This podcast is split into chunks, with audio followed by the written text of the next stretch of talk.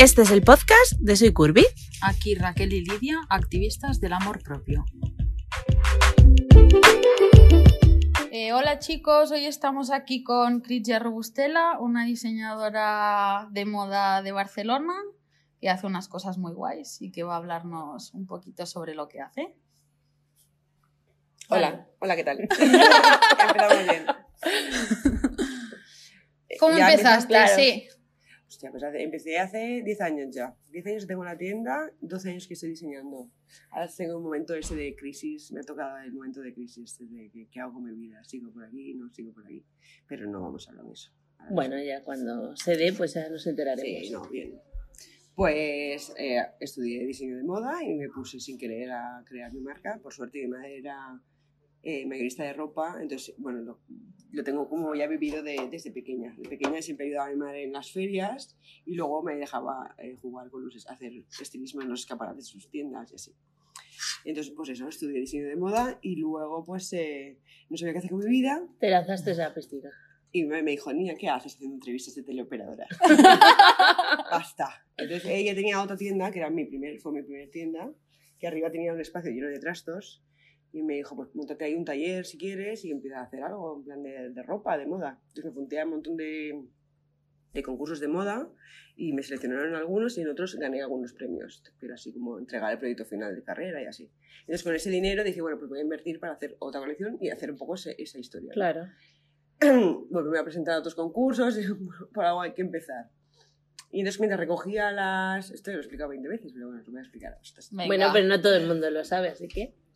Eh, mientras recogía el taller, el taller, que no era mi taller todavía, el, el espacio lleno de trastos de mi madre, encontré unas bolsas de chándal de los 90 que mi madre los, los compró en su época, a mi madre siempre le gustaba comprar y vender cosas. Ella, eh, su estilo de ropa, pero también pues había comprado unos chándals de táctil de, de la época, me acuerdo que íbamos vestidas yo y todos mis compañeros de clase Sí. llevábamos cumpleaños chándal. Claro, ¿sabes? total. Mi padre también con el chándal, porque O sea, de, de talla 0 a encontraste- talla 2000. Encontraste un tesoro ahí. Un- bueno, en el momento no vi que era un tesoro. Dije, mamá, ¿qué haces todavía con estos chándales? Por favor, dáselo a los dáselo a gitanos, alguien. O sea, Más chándal típico, ¿sabes? Eh, Verde, lila Claro. y... Sí. Maravilloso. Ahora nos Pero parece pero maravilloso, pero bolsas, ahora hubo, sí, hubo ¿no? un momento que te parecía horror. Sí, Exacto. total. Entonces le dije, ¿qué haces con esto todavía? Y en un momento dije, ¿sabes? Bueno, se quedó así y ya, creo que al día siguiente dije, "Mm", me inspiré. Dije, trae para acá. Entonces cogí, los desmonté y con eso hice, hice Vale. una colección. Y entonces me seleccionaron en el Lego de Cibeles en Madrid, que en aquel entonces, claro, estamos hablando de hace 10 años. Claro. Mayor ya. Qué pena, no. y el Lego de Cibeles estaba no estaba junto con Sí. Cibeles como ahora. Tú eres de Madrid. Yo empezaba la movida en Claro, Madrid. pues es que yo iba a los desfiles más o menos cuando tú empezaste, empecé yo a ir porque tenía un, un blog de moda, ya lo hemos explicado en, en anteriores capítulos. Eh, tenía un blog de moda y empecé así. Mm, empezaron a acreditar a los blogueros y yo empecé a ir a, a Cibeles, me tiraba allí 5 o 6 días metida con esa moqueta que te quita la energía vital Claro. y, y claro, pues te, te he visto desfilar, yo creo que sí. Lo bueno es que el Lego de Cibeles era eh, una semana antes, creo, de Cibeles y encima era en la Gran Vía, Sí. que era la hostia. Entonces venía todo el mundo. Súper bien. Y era como Además con ganas poco, de exacto. Y sarao, era gente ¿no? joven y así. Entonces empezamos con el chándal y la verdad es que tu- bueno, hice la primera colección con el chándal y tuvo como muy buena aceptación. Y cuando, cuando alguien, no, no sé quién, hizo una reseña, empecé a salir en prensa, que encima además yo pff, me acuerdo que cuando me, me presenté al Lego me decían nombre y que yo puse Cristiano Bustela. Claro. Se supone que era el nombre de la O sea, marca. no te habías pensado cómo llamar a tu marca ni nada. Me Luego, encanta. pues le dije a un colega, oye, ¿me haces un logo? ¿Sabes? Un colega de esos que estudiaban diseño gráfico. Claro. Diseño de moda, pues Claro. ellos, los chicos estudiaban diseño gráfico. A un colega. ¿Me haces un logo? Ok. Y le puso, puso una cuchara y parece un restaurante, pero porque en aquella época me gustaban las cucharas. O sea, Bueno, me, genial. me gustaban las palmeras, pues también. si me hubiese gustado otra cosa, pues otra cosa hubiese estado en el logo. Y, y entonces ahí salí, en, claro, ahí la primera vez que salí en prensa, entonces alguien definió como la marca, que no era una marca todavía, como Sport Deluxe, que ahora ya todo es Sport Deluxe, pero hace 10 años, pues sí, o 12 años. Pionera del Sport Deluxe. Y entonces, pues eh, nada, todo el mundo habló de los chándal, del, de los chándal con tacón, además.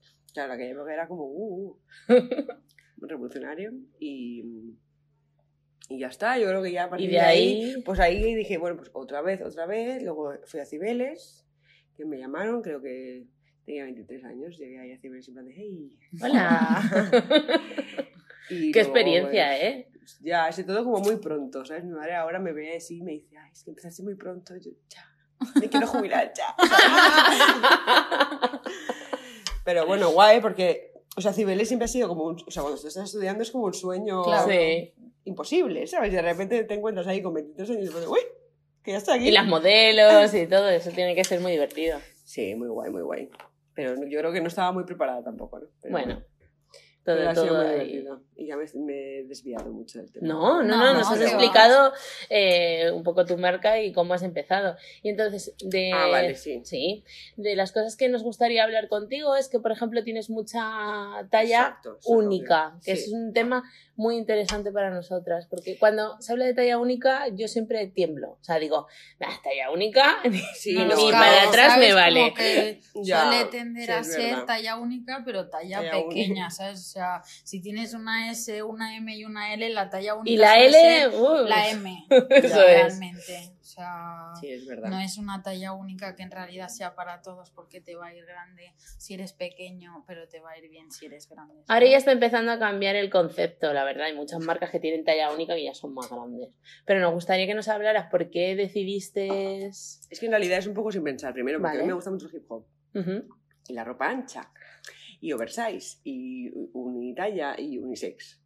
No, al final, una sudadera es tanto como para un chico como una chica. Sí. La gente me dice, ¿y esta sudadera es de chica? Y yo lo miro con una cara como diciendo, a ver, ¿en qué momento una sudadera es de chico o de chico? Es una sudadera. Punto. No tiene sexo.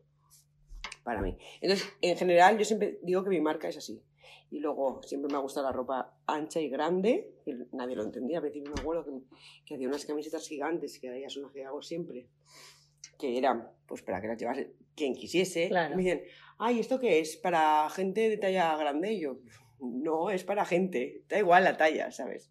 Pero ahora creo que sí que ya la gente empieza a entender lo que dices tú. Sí. Le cuesta, pero Pero yo creo hace que 10 también, que fíjate, fatal.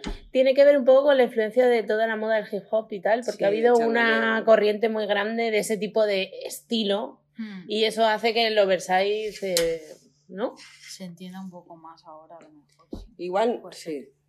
Igual la gente sigue sin entenderlo mucho, pero, por ejemplo, yo siempre, me gusta mucho siempre también las mangas caídas. Al final, la manga Sí. caída lo que te ha- hace, que es más guay, es que también tengas, sea más ancha la prenda, ¿no? Ah. Pero no es que haga más ancha porque lo quiero que lo lleve X persona, me da igual, me es fantasía, ¿sabes? Que le vaya a todo el mundo.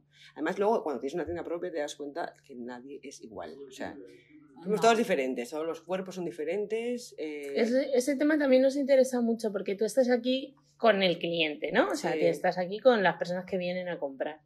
Y, y entonces nos preguntábamos em, cómo notas que la gente tiene relación con su cuerpo respecto a elegir una prenda. Es decir, porque hay una cosa muy interesante que nos, que nos parece, es que nosotros hablamos de esto del amor propio, el body positive y no sé qué, por nuestra realidad personal nos hemos tenido como que enfrentar a ello por ser fuera de la caja, ¿no? Pero cuando hablamos de ello nos damos cuenta de muchísimas chicas que tienen O sea, que una talla queda- normativa. Sí, eh, que para lo que nosotros sería una tía que tú la ves y dices, Claro, "Joder, o sea, buena buenísima, está", sí. que yo diría, eh, joder, me que puedo comprar todo lo del Zara, ¿sabes? Una cantidad de complejos. Bueno, aquí en la tienda eh, salen complejos de, de todo. La que no tiene complejo de pierna gorda, porque tiene gemelo gordo, y que no el tobillo, y que no la muñeca. O sea, es como. Yo, claro, estoy aquí y le digo, ah, estás guapísima. Ay, no, es que no sé qué. Y ya digo, pero a ver, ¿esta qué, qué trauma me va a sacar? ¿Sabes? Y todo el mundo tiene algo. todo ¿Verdad mundo, que todo el mundo tiene algo? Es, mundo. es alucinante. Mira, las gorras. La- una gorra. Me, encantan las gorras. Y dije, voy a hacer gorras, que eso Vale. seguro que es un producto fácil. No todo el Sí. mundo lleva gorra, pero luego es como fácil Sí. de ver. El que la. Pues. La gente tiene complejo de cabeza. Cabeza grande, ¿verdad? Es que me hace la cara redonda. Es que la cabeza no. Y yo, ¿en serio? O sea, este Es una gorra. Es una gorra. Pues es que hasta para las gorras. Y digo, Qué pero fuerte. al final todo el mundo tiene. Las delgadas porque son delgadas. Las que son grandes porque son grandes. La de teta grande porque tiene teta grande. La que tiene teta pequeña porque tiene teta pequeña. La que tiene los hombros grandes. O sea, todo. El rato. Así. Entonces yo, por ejemplo, aquí. Cuánta yo energía que sí que- desperdiciada. Más en ¿verdad? hombres que en mujeres o más en No, mujeres. Sí, es más verdad. en mujeres. Las en mujeres tienen más sí, complejo que sí. los hombres. O los lo dicen, más, eso es pero yo creo que, que la, la chica es más, está más socialmente visto que tú vengas, ay, pues es que, ta-", pero al tío le cuesta más más como decir, pues no me gusta porque me hace el culo carpeta o lo que No, sea, Sí, ¿sabes? No lo dicen, puede ser. Yo- bueno, no sé, esto Puede tenemos, que no. tenemos que hablar con algún chico para que nos cuente su Yo experiencia. creo que lo tienen igual. Lo que pasa que igual como que no, no está tan estereotipado que tengas que ser como, como de una forma. Creo yo. Sí, tendrán complejos también, seguro. Por ejemplo, mi. mm, No sé si. Bueno, eso no creo. no escuches. Lo que sí que tienen complejos, los eh, amigos de mi novio, son de, de calvos. Claro. Eso Sí, es sí, ese es un complejo. tema muy recurrente Sí. entre ellos. Pero luego, por ejemplo, del cuerpo sí que no he escuchado tanto. Que lo tendrán, pero yo creo que si habláramos con ellos en profundidad, seguramente no- saldrían eh, cosas con Puede ser que simplemente cuerpo. no lo digan. ¿sabes? Claro. Yo creo que no lo dicen, que... todo el mundo tiene. Sí, seguro. O sea, que la conclusión es que todo el mundo tiene complejos, mundo que da igual las tallas que tenga Correcto. y que, que Luego, por ejemplo, las chicas que son delgadas normalmente quieren la ropa más ancha y las chicas que son más grandes quieren la ropa pequeña. ¿sabes? O sea, aquí tengo muchas cosas pequeñas y tengo muchas cosas muy grandes o, Sí, lo, que, o lo que sea. Pues si me quieren lo que no es, Lo que ¿sabes? no hay. La- lo que tengo pequeñito lo quieren las tallas más grandes y lo que tengo grande lo quieren las tallas más pequeñitas. Es como, esto es un estrés, de verdad. ¿Sabes? Porque al final hay mucha gente que es muy delgada que no le gusta ser tan delgada. Entonces se ponen como ropa ancha para parecer más Para parecer más grandes, como el mundo claro. al revés. Sí. Bueno, todo se trata de como que el estándar está en un lugar tan irreal al que no puede llegar nadie, que, Que es nadie perfecto porque todo el mundo está, eh, ¿sabes? Esto y es como cuando todo el mundo está loco, te crees que la locura es una cosa normal, Mm, ¿no? Y entonces total. como está ahí que no puede llegar, pues todas terri- terriblemente... Es como súper inalcanzable. Sí, eh, para todo el mundo, yo creo. sí. Sí, pero eso es algo que a nosotras nos, nos choca porque Claro, creíamos... o sea, somos como más de la opinión de pensar que como nosotras dos, como que nos hemos tenido que enfrentar un poco al estoy gorda, no entro dentro Claro. de los estándares y así, como que tú tiendes a pensar que una tía que tiene la talla 36, 38, Ya está. lo tiene todo en la vida, Ya. ¿sabes? Como que, ¿por qué va a tener complejo con Mm. su cuerpo? Y porque yo, por ejemplo, achacaba una de las cosas que yo cuento que en la adolescencia me costaba mucho, es que no podía ir a una tienda y comprarme ropa que fuera tendencia. Costaba muchísimo Sí. antes. O sea, se Sí, llevaba es verdad. el animal print y tú no encontrabas animal print. Y como éramos unas locas de la moda, a mí me fastidiaba no poder ir de Claro. amarillo cuando todo el mundo iba de amarillo, ¿no? Y, y entonces para mí era como esa cosa que me había generado realmente más presión. Y yo pensaba, pero estas que tienen una talla adecuada y que pueden ir a cualquier tienda y comprarse la tendencia que se están quejando, si pueden tenerlo todo en su armario, pero luego te das cuenta que no tiene nada que ver con eso No. y que es una cuestión de, bueno, de quererse y esas cosas. Claro, eso no tiene nada que ver al Mm. final. Pues sí, mi madre también creo que, la- eh, igual también un poco el tema de lo de las tallas, también sí, mi madre vendía ropa ropa de talla grande, no era talla grande, pero también era talla única y así, ¿no? Todo siempre con goma y todo siempre una talla, así un poco, eran vestidos, eran, están por ahí dentro, luego lo enseño si queréis, vestidos de mujer, Sí, un rollo, rollo ibicenco, pero de alta gama, alta gama se dice en los coches, ¿no? sí. Bueno, pero la ropa también, ¿no? Como de sí. lujo, en plan... más de lujo, sí. sí. Y también siempre eran vestidos y, y siempre venían como señoras como un poco más adultas, que todas, mi madre Pues que en todas tienen un, no es un problema, Sí. pero ya, pues, Sus complejos, sus ¿no? complejitos. Sí. Entonces era guay, porque yo creo que eso igual también, desde pequeña siempre lo he visto cuando venía una, porque la que quería tapar la barriga, la que quería tapar los Sí, que aprendiste sobre el cliente también, ¿no? Como, Sí, pues voy a hacer un algo lo que para todos. favorece, lo que no favorece, ¿no? Igual. Bueno, es que eso es muy importante. Eh, realmente hay una parte importante de aprender cómo a sacarte partido, Mm. que no es esconder lo que no te gusta, es otra cosa. O sea, es como aprender a cómo es tu cuerpo y qué cosas te sientan bien o te dejan de sentar bien. Por Ya, lo que tú te ves Hay bonita, gente que lo hace fantasía. hay Yo gente lo que lo hago hace como el muy culo, bien. la verdad, se me da fatal. Yo, Pero luego yo con el también tiempo creo aprendo. que te tienes que poner lo que te da la gana. Claro, O sea, si de con lo que tú te veas bien, Si de repente, Sí. y que depende mucho de si tú te ves bien, que los demás te vean bien. O sea, aunque a mí me vaya a quedar como el objeto una cosa, no. si yo me la pongo Y tú estás a gusto. y estoy es- súper convencida de que me queda bien, la gente me va a ver bien. O sea, hay una cuestión ahí de seguridad propia. Que... Pero luego es cuando, cuando te pones algo y tú no estás a gusto y todo el mundo, estás guapísima, estás a- y tú estás sí, tú incómoda dices, y es que no puedo. O sea, yo, por Sí. ejemplo, con el vestido que tú llevas me parece fantástico, te queda Lleva un vestido gris de podría. así pegadito al cuerpo. Pues yo, por ejemplo, no, nunca podría ir así tan Porque apretada no porque no estaría a cómoda. gusto. Estaría todo el rato como "Oh, el culo, la barriga, ¿sabes? En plan de, de estúpida. Porque yo luego me doy cuenta y digo, pero qué estupidez. Pero como hacer toples. Yo no hago Ya. toples en la playa, que ya ves tú. Sí, cada uno. y no me dice, chácate eso. Y yo, no puedo, no puedo. Estoy Bueno, incómoda ahí claro. con las tetas que se me Yo mueven. creo que es una cuestión, sí, como de, de aprender a mirarse uno mismo y decidir qué te gusta a ti y que los demás opinen lo que les dé la gana. Sí, o la... Si tú te ves bien, como que lo trasladas a todo el mundo. Sí, pero Y al final el verte Sí. bien o no verte bien depende de la ropa, pero depende de lo a gusto que tú estés con. Exacto, es lo que O sea, hablábamos yo si antes. llevo falda corta, eh, también estoy todo el rato bajándomela. Ya, y Pues luego ya, Pues no pues ya pones no me la pongo, Ya. porque Aunque te quede fantasía o lo que sea, no, ya. Hay ya. también una cosa importante, es que cuando tú tienes un complejo muchas veces hay como cosas que nunca te pruebas, ¿vale? Sí. O sea, dices, pues es que no voy a llevar, eh, por ejemplo, con las faldas de tablas nos pasa, que hay muchas chicas nos dicen, es que no llevo falda de tablas por si acaso me va a hacer más grande. Bueno, pruébatelas Ya. varias veces porque lo mismo descubres que eso no es así y que no hay... Sí. Y luego otra cosa que nos pasa es que cuando tú tienes un complejo focalizas en ese Eso es. sitio. O sea, Sí. yo, por ejemplo, tengo, eh, para mí tengo el culo, el culo grande. Entonces, claro, siempre que me pongo algo, ¡bum! me miro el culo. Y la, que me, me dice la gente, a ver, es que no es, nadie te va a mirar solo el culo, te ves, eres un conjunto de cosas. Claro. No Ya. eres solo un culo, ni eres solo unas tetas, o eres solo una barriga. Eres un conjunto, pero cuando nos miramos en el espejo, ¿qué hacemos? Ahí, ¿no? Focalizamos en ese sitio. En el complejo. No miras solo lo que en no el- nos gusta Claro. de nosotras. Oh, no sé qué, estoy para ver, nadie te va a mirar solo eso. Además, tú te miras de, un- de una manera que luego nosotros somos 3D, ¿sabes? Sí. Sí, y Es además... complicadísimo. Bueno, y en realidad el objetivo de- del proceso de aceptación debería ser casi que ames aquello que te acomplejaba un montón. O sea, que si de repente crees que tienes el culo gordo y un día te mires el culo y digas.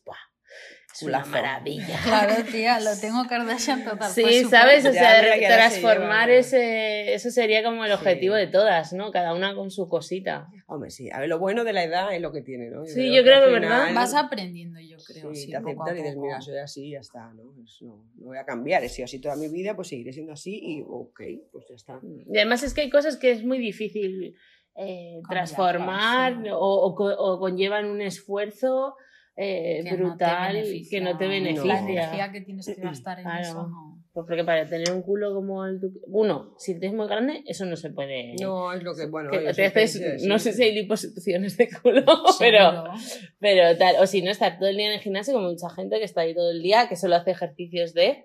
Y como si a ellos les compensa genial, pero si no es muchísimo Sí, esfuerzo. o régimen, yo me acuerdo que he estado toda mi vida con los régimen de los cojones, ¿sabes? O intentando, o, pe- o, o pensándolo, aunque luego no lo hagas, siempre lo Sí, tienes pues es ahí, como una ¿no? losa ahí encima de tu Ay, cabeza. sí, ¿no? tío, ay, no, comer mal, mal, comer mal, es como, Sí. por Dios, ya está bien, ¿no?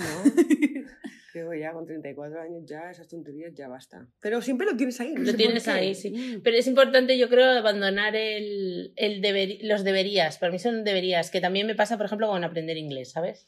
Y Sí, es entonces verdad, es verdad. tengo como que, que soltarlos para un día poder decir, vale, pues ahora lo voy a hacer porque me da la gana, porque me apetece, pero no porque está ahí como sobre mi cabeza, es una losa, te quita Eso. energía, está ahí. Tienes, pues eso, tienes que estar a dieta, estar- o, o ir al gimnasio, ¿no? Empezar a hacer deporte y tal. Y es una losa ahí, como, pero ¿por qué hago yo? ¿Por qué me hago esto? Si Mm. aquí nadie me ha dicho que, ¿sabes? No, no, nos autoflagelamos solas. Sí. No necesitamos a nadie, además. Totalmente, Como totalmente. te estás divina y tu novio ahí, guapísima, preciosa, y tú ahí. Y tu gimnasio, mierda, gimnasio, gimnasio. Mentira. Ya. bueno, Cuéntanos un poco también lo de que haces cosas a medida Sí, y pues demás, sí. porque hablando de sacarse como partido. que nunca, como que es una cosa que no suele hacer mucha gente. No estamos muy acostumbrados como a ir a una tienda y decir, ah, pues esto no me va, pero me lo podías hacer o me lo podías arreglar o como que no es algo así muy común. y A ver, todo empezó porque al final yo cuando tengo las prendas son prendas muy pocas, ¿no? Como no hago producción grande, ni hago tallajes, mm, hago tallas 2, SM, L, XL, cuando es con goma, maravilla, porque ya está. Pero generalmente pues tengo como pro- problemas de que a la gente no le va exacto. O sea, no es talla grande, sino talla de lo que sea. Nadie va perfectamente la talla, lo que decía, que todo el mundo cuerpo diferente, ¿no? Y entonces al final siempre empezaba, bueno, pues si quieres te lo arreglo. O sea, al final les digo, es que no me cuesta nada y me hace ilusión que la gente se lo lleve también, ¿no? O sea, si es porque yo, es mi, yo, no, yo notaba como que era mi culpa. Si yo hago una prenda de una talla o de una forma... Pero es imposible que le valga Claro, es, es difícil que le vaya. Hay gente que tiene más caderas y más- la cintura pequeña, o, ¿sabes? No, no solo o más altos o más, o más, más bajitos, le va largo. Claro. Entonces al final eran como arreglos tontos al principio, en plan de, ah, pues venga, te lo acorto. O mira, te lo estrecho un poco. O te lo tal. Y luego ya era como, bueno, te lo hago, Te lo hago a medida entero. de nuevo. Y este verano hemos hecho un montón de prendas a medida de la nueva colección. Y era muy guay, porque al final, eh, pues yo qué sé, unos leggings para una talla más grande. O para un chico, unos leggings para chico. Digo, ah, mira, eso no había hecho nunca. O, o, un o los bañadores, por ejemplo. Sí que había hecho bañadores, pero bikini no. Eh, y estaba con una chica de prácticas y ella decía, pero tú cuando haces, eh, le decía, venga, hay que hacer una- un pantalón de tal talla. O sea, no, le decía, hay que hacer un pantalón a medida. Ah, vale, ¿qué hacemos? ¿Le escalamos todo? Digo, no, porque esta persona no... O sea, ella me dice, pero ¿cómo lo haces? Y yo entonces le hice el ejemplo, ¿no? Tú cuando vas al Zara o a la H&M o lo que sea, ¿qué haces? Te coges 500 pantalones Claro. Y te pruebas, y te los hasta pruebas que, hasta que bien, hay ¿no? uno que te queda bien, ¿no? Sí. Pues ya está. Pero no le das más vuelta. No, no piensas que, que están hechos estándar y que no es que no te van porque... O sea, tú piensas, me lo pongo porque no me queda bien. No, Claro. no es que no me queda bien, es que no está, no está hecho para ti. Entonces cuando yo le decía, vamos a, escal- vamos a hacer una talla para este chico, me decía, vale, lo escalamos todo igual. No, no, es que no es todo igual. Él, por ejemplo, igual tiene Más más, caderas, barriga o o más más barriga, cadera, claro. pero, es, pero las Pero- piernas son igual de finas. o sea, Claro. solo hay que ensanchar de la cintura. O le decía, pues ahora, entonces yo, cogía- yo cojo las medidas en la tienda o contigo, igual que me traes una prenda o lo que sea, y de ahí medimos. Y es que ahí te das cuenta de todo. Por ejemplo, los pechos, los pechos nadie los tiene en la misma altura. No, Claro. Y en la que no tiene, o por ejemplo, hay gente que tiene mucho pecho pero la espalda muy pequeña.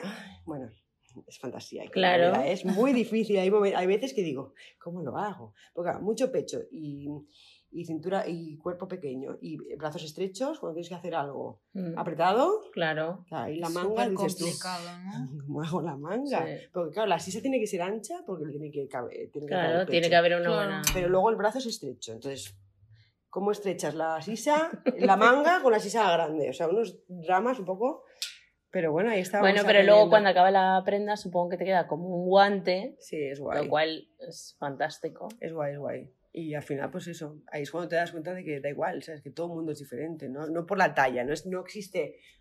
Yo soy talla 40 y somos todos talla 40, no. Tú eres talla 40 con tus medidas y tú eres talla 40 con Para las lo, tuyas. para lo estándar es la 40, luego ya podría... Bueno, en realidad, eh, yo, por ejemplo, me arreglo el Tú casi todo, 50% ¿verdad? de mi ropa, porque yo soy muy estrecha, pero tengo, o sea, para el pecho que tengo soy muy estrecha y luego no tengo prácticamente culo, entonces, eh, y tengo la suerte, esto, pues yo me arreglo el 50% de mi ropa, pero tengo la suerte que mi madre era, es patronista. Bien. Entonces, Claro.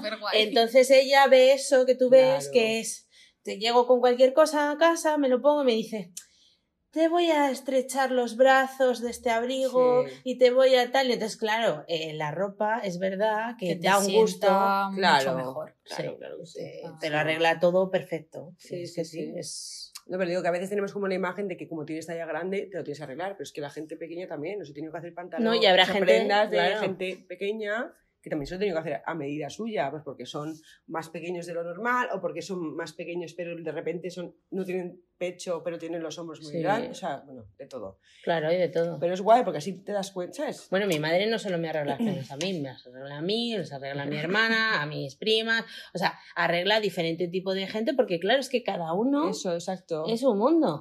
Pero que, sí- pero que creo que la, la imagen está más pensada como que te tienes que arreglar porque Sí. tienes el cuerpo no sé cómo, ¿no? Sí. como, no, no, todo, todo el mundo tiene el cuerpo no sé cómo, todos somos diferentes.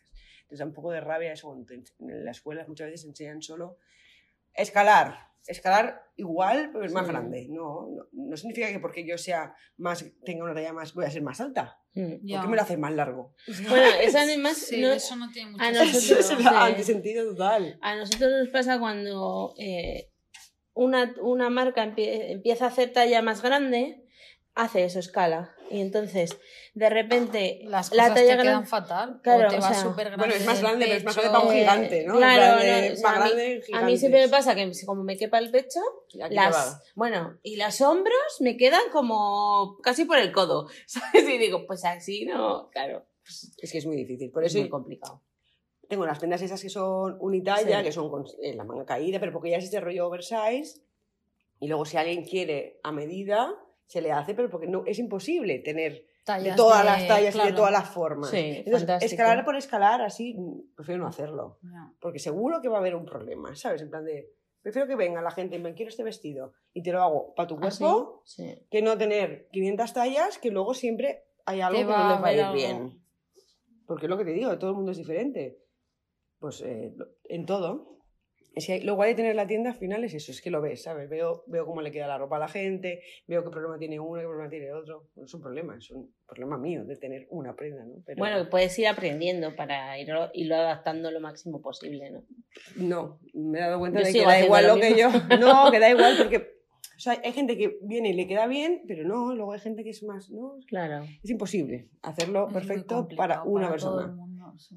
Es Bueno, pero esto es importante saberlo porque yo creo que también libera un poco de presión, porque al final es como que entiendas que cuando a ti algo no te queda perfecto, no no es porque que tú tengas un Y problema. no solo ¿no? te pasa a ti porque X, sino que le pasa es, a todo Le el pasa a mundo. todo el mundo. O sea, que entras un poco Eso dentro de o te da igual cómo te quede y Eso entonces es. bien, o si quieres que te quede perfecto, pues Vas a tener que pedirte cositas a medida sí. para tener en tu armario ahí. Sí, o, arreglo- o lo que haces tú, arreglártelo. arreglos. que Sí, no- o arreglártelo. claro. Pero que no pasa nada, ¿no? verlo como que es algo malo, ¿no? De arreglarte la ropa. Es que él me queda bien, me tengo que arreglar. Bueno, bueno, no es que seas tu problema, ¿no? No. Es porque las Es que ropas está las hecho hacen- como estándar y no sirve para todo el mundo igual. Claro. Yo de pequeña pantalones, lo de los pantalones, eso que te queda así ancho por el culo. ¡ah! Sí. ¿Por qué? Porque los pantalones del Zara y de esas marcas pues los hacen para culo plano, por lo Claro. visto, o algo así. A O mí me están recta. fantásticos. Sí.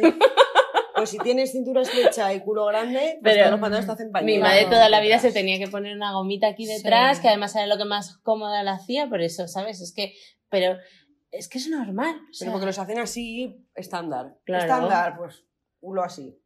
Sí, sí, pero tremendo, ¿eh? Los Horrible. estándares son tremendos, porque Sí. en realidad son como un cuerpo un poco extraño, ¿no? Es como que no- o no tener de nada, o tener de todo, Bueno, O- un cuerpo de modelo Sí. escalado. de modelo escalado, es verdad. Eh, Claro. que es que las modelos no tienen así como mucho nada. No Pero es que las modelos mucho engordasen, pecho, por decir, no, engordarían. mucho culo. De un, claro, ¿no? engordaría O sea, de un lado, de otro, le total. tendrían más caderas o no. Exacto. Sí, es totalmente. Es un poco que, como que la gente no se lo Sí. plantea, pero es un poco loco. Es muy loco, Es muy es loco, muy sí. loco. El mundo de la moda a veces es muy loco en esas cosas. Sí, sí.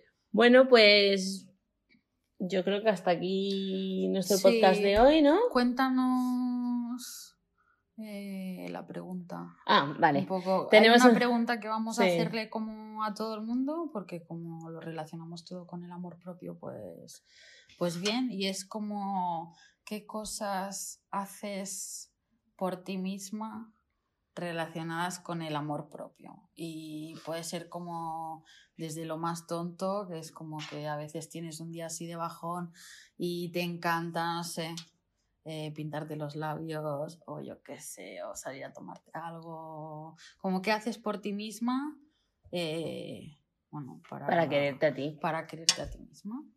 Si tienes O algún si acto haces como de amor propio. o alguna cosa, pues no sé, de repente un día que tienes un bajón y dices, "Buah, pues me voy a comprar un libro porque hoy me apetece dedicarme un rato a mí misma. O, O te gusta ir a tomar un helado, o o, hacer barbacoas, o yo qué sé, Yo ¿sabes? estaba No- pensando más, sí, yo es que no me, ni me maquillo, me peino porque es- no puedo ir despeinada, pero a veces no me peino tampoco. O sea, en ese sentido soy un poco lo peor.